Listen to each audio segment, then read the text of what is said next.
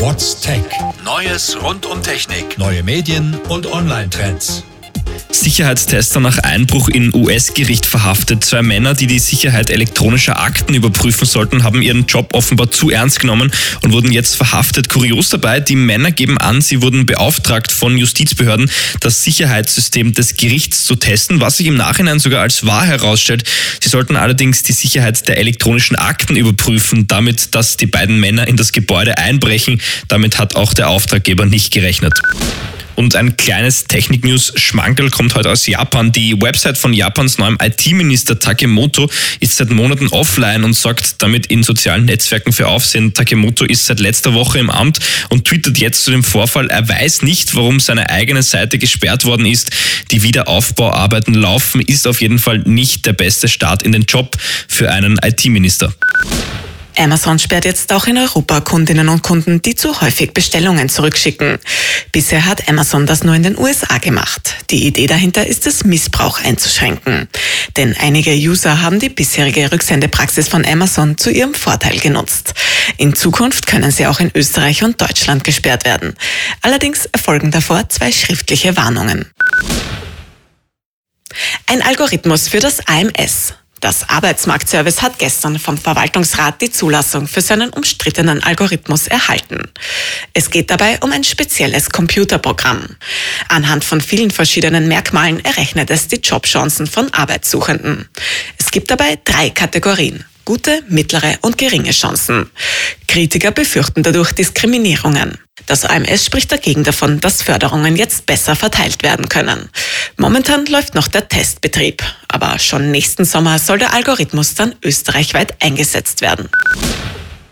Die US-Regierung verklagt Edward Snowden. Es geht dabei um die neu erschienene Autobiografie mit dem Titel Permanent Record. Snowden habe mit dem Buch gegen Vereinbarungen verstoßen, die er mit den US-amerikanischen Geheimdiensten getroffen hat. Genauer gesagt habe er das Buch veröffentlicht, ohne sich vorher das Okay zu holen, heißt es vom US-Justizministerium. Mit der Klage soll aber nicht der Verkauf selbst gestoppt werden. Die US-Regierung möchte stattdessen die Einnahmen kassieren. Weltraumschrott wird immer gefährlicher. Jetzt ist ein aufblasbarer Satellit der privaten Raumfahrtfirma Bigelow Aerospace bedroht. Die Chance, mit einem Stück Schrott zusammenzukrachen, liegt zwar nur bei knapp über 5 Prozent. Sollte das passieren, würde aber noch mehr Weltraumschrott entstehen. Die Firma plant, im Weltraum aufblasbare Lebensräume für Menschen zu schaffen. Der viele Schrott im Weltraum wird für diese Pläne mittlerweile aber immer gefährlicher. Die EU erzählt Märchen. Das wirft Apple der EU-Kommission gerade vor. Es geht um eine Steuernachzahlung in der Höhe von 13 Milliarden Euro. Denn Apple hat über zwei Tochterfirmen in Irland große Gewinne gemacht. Die Steuern dafür zahlt der Konzern aber in den USA. Laut Apple ist das richtig so, denn in den USA werden schließlich alle wichtigen Entscheidungen getroffen. Und Apple habe in Irland keine Vorteile in Sachen Steuern, wie die EU behauptet. Die EU-Kommission hält dagegen. Die Vorwürfe seien gerechtfertigt. Paris testet fliegende Wassertaxis auf der Seine. Die sogenannten Sea Bubbles sind kleine weiße Boote mit Platz für vier Passagiere. Sie scheinen über dem Fluss regelrecht zu schweben und erreichen bis zu 30 kmh. Sie sind elektrisch betrieben, machen also kaum Lärm und stoßen kein CO2 aus. Damit sollen die Straßen von Paris entlastet werden. Wenn der Test erfolgreich ist, könnten die Sea Bubbles schon ab kommenden Frühjahr fix in Paris unterwegs sein. 3 startet den Betrieb von 5G in Wien. In zwei Teilen Wiens, in Floridsdorf sowie in der Seestadt Aspern, ist jetzt ein 5G-Netz verfügbar.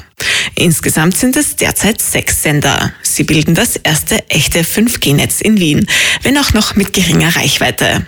Nützen können es derzeit aber nur wenige ausgewählte Kunden. Laut dem Unternehmen steht 5G aber kurz vor der kommerziellen Einführung. Huawei will ein Zentrum für Forschung und Entwicklung in Österreich eröffnen, aller Voraussicht nach in Wien. Derzeit sucht der chinesische Konzern noch einen Standort sowie passende Mitarbeiter. International gibt es gegen das Unternehmen Vorbehalte, vor allem in den USA. Die USA werfen Huawei seit längerem vor, für die chinesische Regierung zu spionieren. Beweise gibt es dafür aber keine. Österreich möchte das Unternehmen daher nicht ausschließen. Etwa 350 Tage eingeschlossen im arktischen Eis. 150 Tage davon ist es durchgehend dunkel.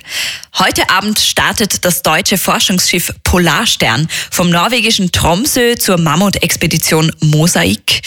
Wenn alles nach Plan verläuft, wird der Eisbrecher an einer riesigen Eisscholle andocken und sich einfrieren lassen.